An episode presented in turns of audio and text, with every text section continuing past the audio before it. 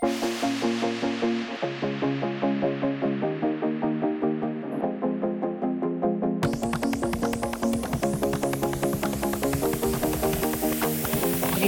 вас, друзья!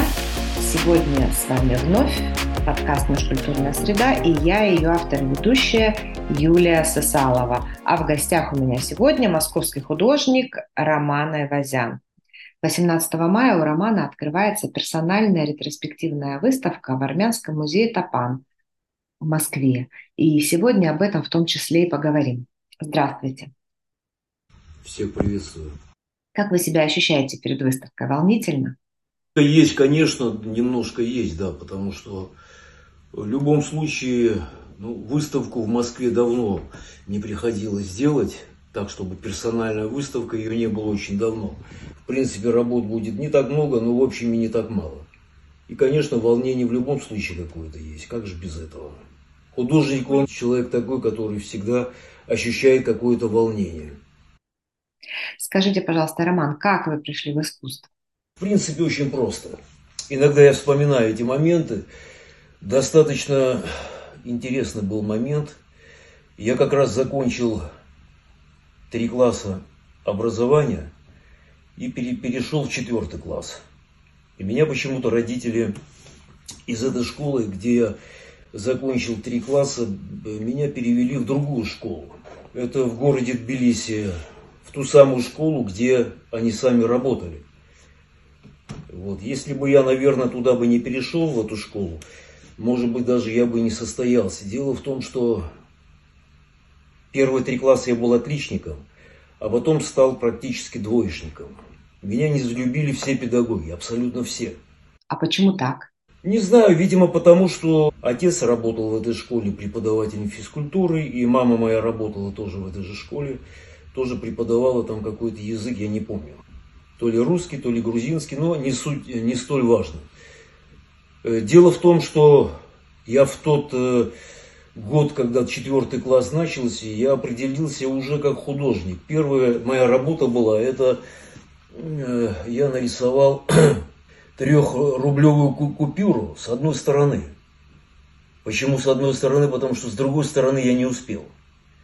И мы с другом Толиком поехали к кинотеатру Исани, и уже стемнело, попробовали э, на эту купюру цыган купить жвачку. Но ну, мы купили жвачку и даже получили сдачу. Ну, когда цыгане узнали, обнаружили, значит, то, что вот мы так поступили, все-таки, ну, нехорошо, конечно, ну, дети, там, 10 лет, сколько нам было. Мы уже были далеко, уже были очень далеко, ну, бегали быстро. И вот тогда я понял, что, видимо, что-то, наверное, есть во мне, может быть, попробовать меня, попробовать себя в этом деле, может быть, что-то получится. Я начал рисовать. Я начал рисовать все практически, вот то, что видел вокруг себя. Учителей у меня пока не было в то время. А потом случайно, где-то в классе, наверное, пятом уже, я шел по улице Руставели и увидел, э, значит, э, увидел надпись, афишу увидел – Выставка грузинской художницы Федосова Ирина Григорьевна. Акварель. Я зашел туда, на эту выставку, посмотрел, мне понравилось. Ну, конечно, впечатление было достаточно такое, для меня в то время было очень серьезное. Я воспринял это настолько глубоко, что э, получилось так, что я подошел к ней познакомиться я с ней познакомился. И она меня в итоге сделала своим учеником. Я стал к ней приезжать два или три раза в неделю. Часто приезжал. Какие-то выполнял работы, делал всякие там зарисовки. Ну, начинал я, начинала она меня обучать, конечно, в начале живопись это акварелью, потому что она сама, сама была акварелист, она любила, сама очень любила писать акварелью прекрасно владел этой техникой, и чему-то я от нее научился. А уже чуть попозже, где-то, наверное, может быть, в классе седьмом, я еще познакомился с одним для себя интересным в то время резчиком по дереву. Он тогда особо так вот э, таким скульптором известным не был. Это я не так давно узнал, что он уже умер, и в принципе он был известным скульптором. Это город Тверь, по-моему, в Твери где-то. Да. Азаматов был такой, Азаматов Феликс Азимович. Он тоже на вас повлиял? Он, во-первых, э, привил мне, э, привил мне способности к резьбе по дереву. Мне очень понравилась эта техника – и она достаточно серьезно помогла в живописи тоже, потому что это близко, э, это близко к скульптуре. Э, ты чувствуешь материал, ты режешь э, каким-то каким инструментом, и ты его буквально пальцами ощущаешь. То есть это на самом деле очень всегда помогало мне в живописи. Сейчас я уже много лет как перестал заниматься резьбой по дереву, потому что просто интерес, видимо, пропал. И сама техника, она вообще трудоемкая, это не так просто. В молодости интересно было, конечно. Что для вас важнее сегодня, техника или идея? Дело в том, что э, художник в любом случае, э, понимаете, он художник в любом случае время от времени он возвращается к технике, к определенной. Возвращается, потому что без техники ну, никак нельзя. Э, ты начинаешь, когда писать много пишешь, пишешь много дней подряд, там, я не знаю, месяцев, бывает, ощущение к живописи начинает как-то оно, понимаете, смываться. Обязательно нужно возвращаться к тому, э, с чего ты начинал. То есть ты должен время от времени напоминать себе, что ты рисовальщик, обязательно э, был когда-то рисовальщиком. И нельзя забывать о форме ни в коем случае. Можно такую развить живопись, на полотне, что, понимаете, может даже не хватить и цвета красок. Но если ты забыла о форме, то это, конечно, уже большой минус. То есть форма, она всегда присутствует, она всегда должна быть обязательно. И форма, и содержание, и, и рисунок, и линия, краски, это все это живопись. Все это одно, в общем, может одним определением э, можно назвать живописью. Это, здесь сюда входит все. Форма никуда не делась. Это забывать нельзя. А что для вас сегодня на вашем уровне развития как личности, как художника, что сегодня для вас значит быть в искусстве? Да, вопрос, конечно, он и простой, и сложный. Можно сказать просто одним словом, э, важно само искусство, но дело в том, что художника в любом случае э, то, что волнует, то, то о чем художник думает, это выплескивается на холсте, на полотне. В любом случае, как бы он ни хотел. Э, сегодня, допустим, что-то одно, завтра что-то другое. И не, не, нельзя просто тупо и неосмысленно что-то делать. Что-то писать, что-то творить, создавать. Ни в коем случае так не получается. Понимаете? Э, Все получается именно осмысленно то, что ты видишь вокруг себя, что тебя волнует. Все события, которые происходят, происходят вокруг, вокруг художника, художник как губка, он же впитывает в себя все. И что-то что отбрасывается лишнее, а что-то выплескивается, то, что волнует больше всего, это выплескивается, видимо, на полотно. Это и важно.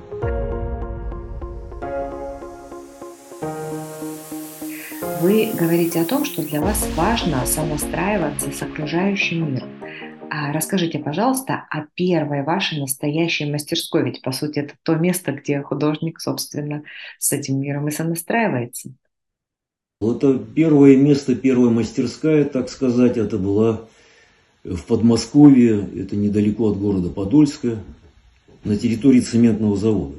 Хорошая была мастерская, приличная она и по размеру, и так, в общем, никто не мешал. Это клубное помещение, огромное.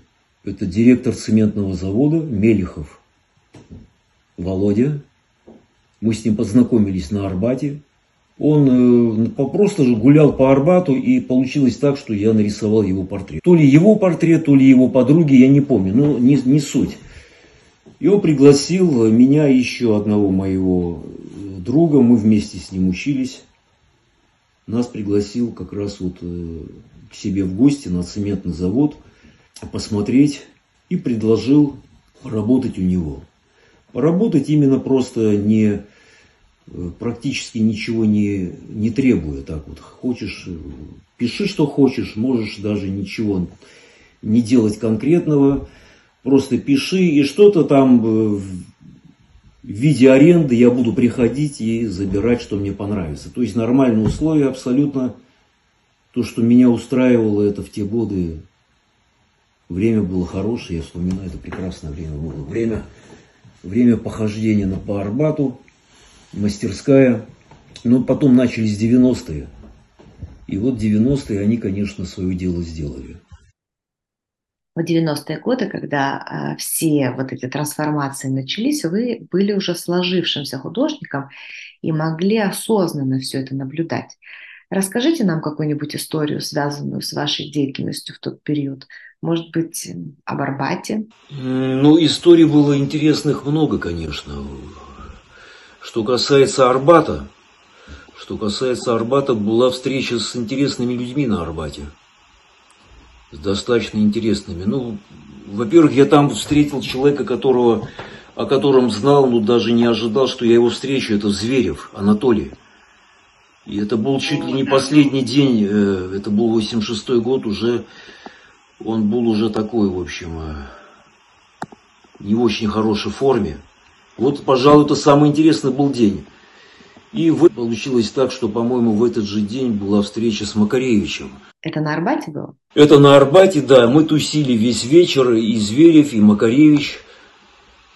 Он играл на гитаре, и ну, я, я помню, просто было очень все настолько красиво и интересно, потому что столько всего интересного я узнал от людей, и вообще эти разговоры всякие.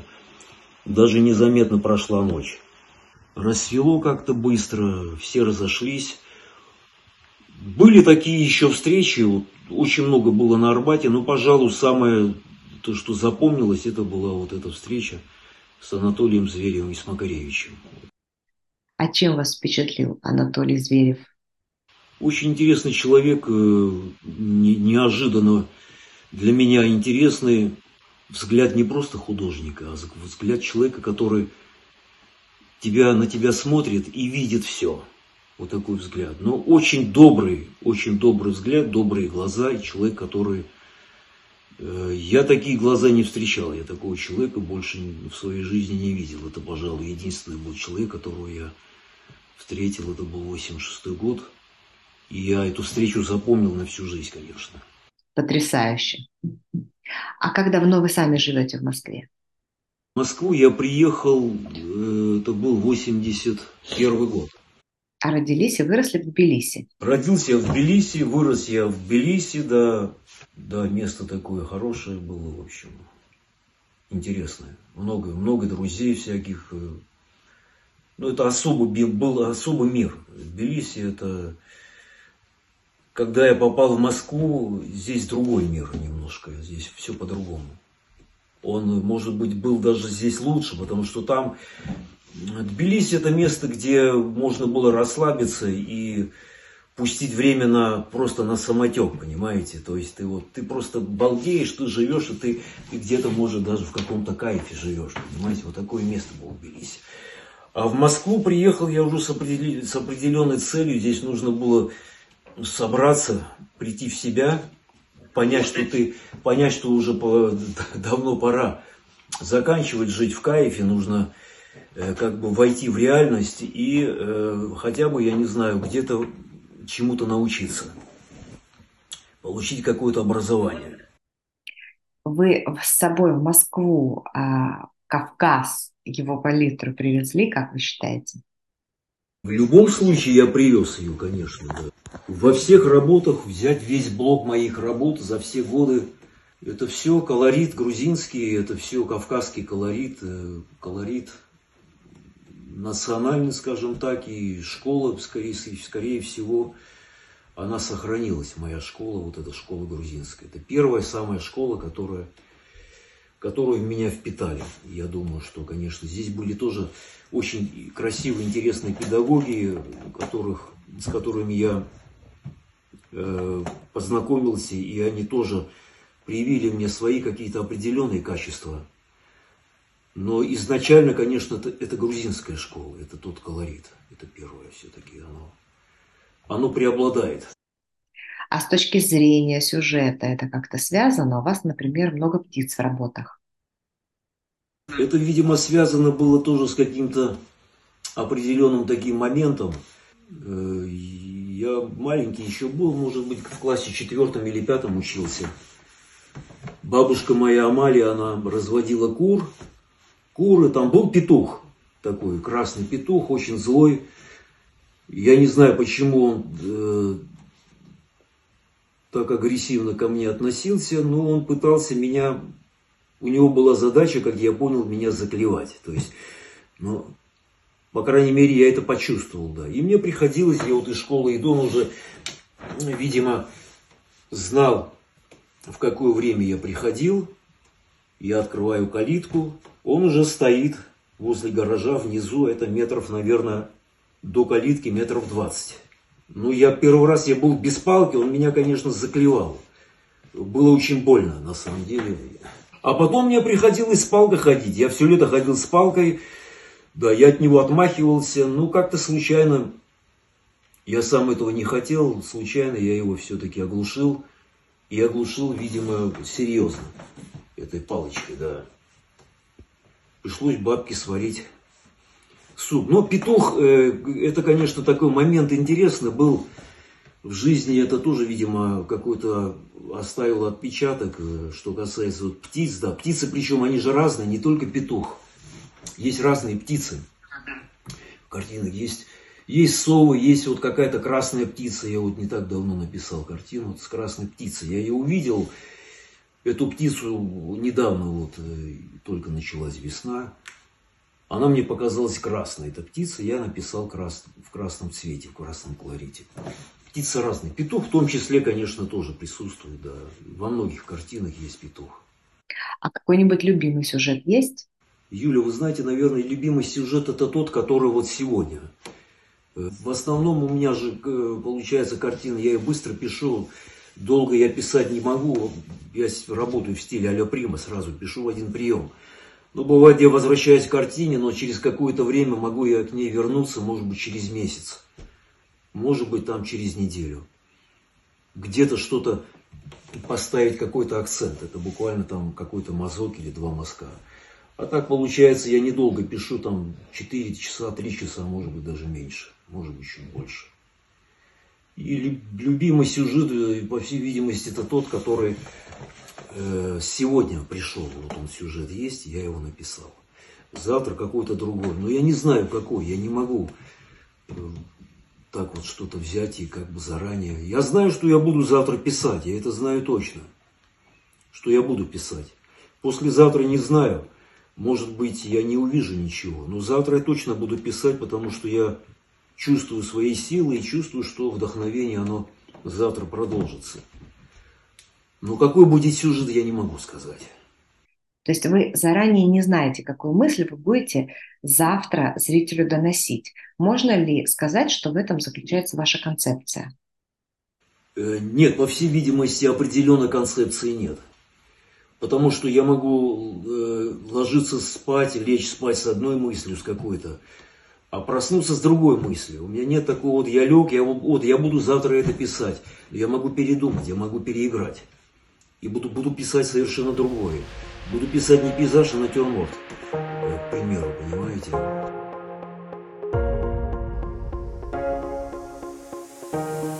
На выставке зрители смогут как раз увидеть работы разных периодов и разных сюжетов.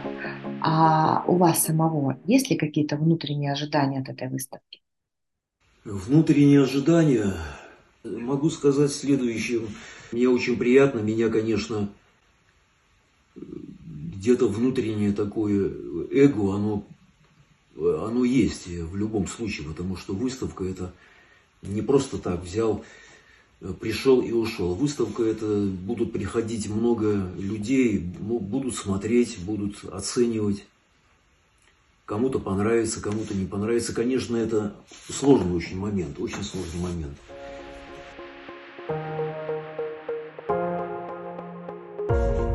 Я не думаю, что что-то выставка изменит э, в моем видении, наверное, вряд ли, потому что не, не должна выставка что-то изменить. Но, по крайней мере, с какими-то новыми людьми я встречусь, и это будет э, большим плюсом, то, что я с кем-то познакомлюсь.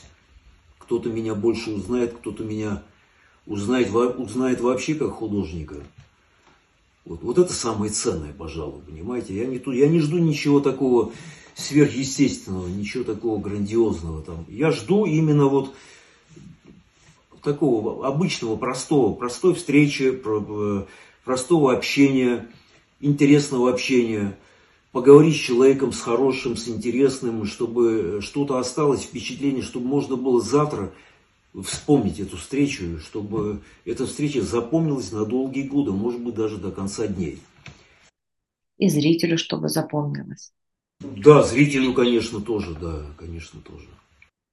Роман, а вы сложившийся художник, сложившаяся личность. А продолжаете ли вы мечтать? Есть ли у вас мечта? Ну, конечно, мечта есть. Хотелось бы, чтобы в каком-нибудь известном месте, в какой-нибудь известной э, такой большой картины галереи или музее хотя бы одна моя картина висела. Вот, пожалуй. Это а почему нет? Да, я об этом мечтаю. Но это нормально. Мечта, чтобы осталось все так, как сегодня есть. Не нужно ничего менять. Чтобы осталось э, все, что все люди, которые, все мои близкие, которые меня окружают, меня знают, меня любят, мои самые близкие, дорогие, чтобы это все осталось, что сегодня есть, надолго. Но навсегда не будет, но хотелось бы, чтобы навсегда. Ничего не, не надо менять. Вот мечта вот эта вот, пожалуй, основная, конечно. И чтобы хотя бы одна картина где-нибудь висела. Больше не нужно. Я уверена, что эта мечта осуществится. Скажите, пожалуйста, а что такое для вас путь художника? Путь художника – это жизнь.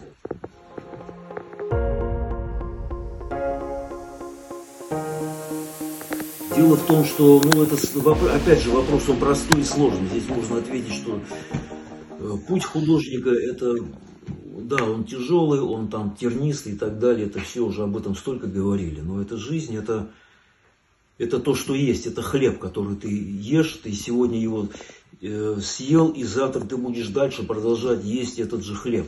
Неважно даже какого он цвета. Вот это вот, вот это художник, понимаете, по-другому как еще может быть? Можно взять, сложить кисти сегодня и сказать, что все, баста, я больше ничего делать не буду, потому что я больше не хочу, я устал, никому это не нужно. Ну ты себе это говоришь. Завтра ты это не скажешь. Ты просто эти же, эти же кисти возьмешь и будешь дальше продолжать писать. Это одержимость.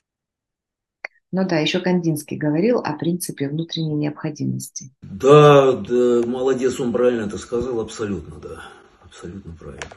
То есть художник не может не писать? Не может не писать, да, не может не писать. А что вас вдохновляет? Что питает ваш этот внутренний мотор художника? Что вдохновляет? Время, наверное, вдохновляет. Я думаю, скорее всего. А что еще? Я задавался этим вопросом, особенно последние годы, и не мог понять, а почему вот ты вот взял все, бросил, тебе все надоело, ты пошел куда-то на прогулку или, я не знаю, просто уехал куда-то, потом опять приехал. Время проходит – и ты к этому возвращаешься. Только время, я думаю, больше ничего. И причем, э, если в молодости это называлось, э, там, допустим, нет вдохновения, и оно могло, это нет вдохновения продолжаться там день, два, три, даже месяц бывало. Но сейчас такого нет. Сейчас, если день-два не работаешь, ты начинаешь, э, знаешь, нервничать, и ты не понимаешь, что происходит, не понимаешь, почему ты в таком состоянии. А все очень просто. Нужно взять кисти и начать писать. Продолжить, э, продолжить писать. Вот и все. Не надо ничего придумывать себе. По моему наблюдению, чем художник опытнее, чем, тем чаще и проще к нему приходит муза. Ну, возможно, потому что ему есть что переосмысливать и есть от чего отталкиваться. Да, Юля, вы знаете, очень мало времени в том плане, что столько всего хочется вот сделать еще, создать, там много всяких идей. Иногда настолько много идей, что они как-то начинают друг, друг друга затмевать. Они переплетаются, и ты не знаешь, может быть, сегодня я вот это вот напишу, завтра вот это. А если вот завтра я это не напишу, а когда я вот это напишу, очень много идей, они все в подсознании сидят. И ты чувствуешь с каждым днем, что времени мало остается. То есть времени настолько мало, что вообще художнику, который, художник, который уже именно с опытом, как вот вы говорите, э, с большим опытом и жизненным, и с творческим, на самом деле очень мало времени такому художнику остается, чтобы что-то создать, потому что слишком много с опытом идей приходит, которые ты не успеваешь воплотить, к сожалению. Я вам желаю воплотить все ваши идеи, которые вас посещают. И хотела задать еще такой вопрос. Вот вы родились в Грузии, живете в Москве, у вас армянская фамилия. Чувствуете ли вы в себе какой-то приоритет крови или, может быть, место? Нет, я ничего такого не чувствую. Абсолютно ничего. Я просто чувствую себя хорошо. Вот и все.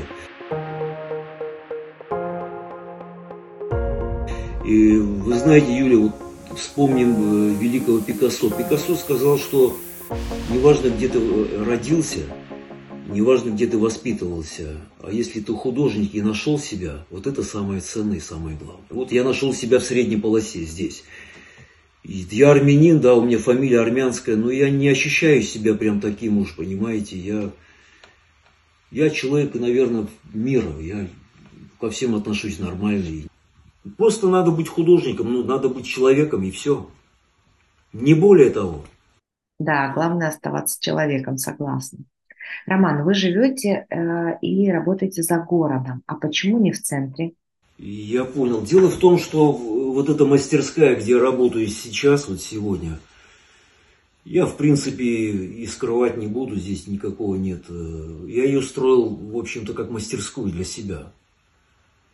И я это, да, этот, это маленький дом, небольшой деревянный дом, он, в общем, предназначен под, под мастерскую. Здесь нет ничего такого, чтобы здесь можно было э, всем кланам, как говорится, жить, понимаете. Это именно вот дом-мастерская. И задача, задача была изначально, э, еще вот 30 лет назад, она была такая, чтобы построить эту мастерскую и здесь работать. Потому что здесь тихо, если бы была такая мастерская, допустим, в пределах Москвы, даже в том же центре, неважно, неважно, я бы мог, мог бы точно так же там работать. Абсолютно никакой разницы нет. Неважно, это место, оно в данном случае, мне лично не важно оно. Оно здесь есть, я работаю здесь. Если это будет в Москве, я бы работал в Москве, точно так же. И здесь много места, чтобы работы хранились, здесь много места есть место, есть место, где пройтись, походить, э, подышать свежим воздухом, подумать. Меньше шума. В этом плане, конечно, плюсы есть, да. Но есть и минусы, но есть плюсы. Вот эти основные, которые я перечислил, плюсы. То есть на выставке мы как раз и увидим работы, созданные в этом месте. Спасибо большое за разговор. Спасибо, Юля. В заключение я всегда предлагаю а, своему гостю пожелать что-то нашим слушателям. А, возможно, это могут быть художники, либо ваши зрители. А, пожалуйста. Ну, я что хочу пожелать всем людям, э, всем абсолютно, вот, если раз уж такой вопрос зашел, э, больше, больше улыбаться и радоваться. Я мало вообще улыбаюсь, э, сам по себе, видимо, такой человек – я мало улыбаюсь, мало, может быть, радуюсь. Я в себе где-то вот всю жизнь какой-то я такая, видимо, личность. И я вот это хотел бы пожелать всем. А художникам, молодым художникам в особенности, хочу пожелать э, раскрываться, не бояться ничего, шокировать себя каждый Божий день. Прекрасное пожелание. Спасибо огромное. Друзья, э, с вами была Юлия Сысалова, автор и ведущая подкаста «Межкультурная среда». А в гостях у меня был сегодня московский художник Романа Ивазян, у которого 18 мая открывается персональная ретроспективная выставка в музее Тапан в городе Москва. Всего доброго. Всего доброго, всего хорошего, До свидания.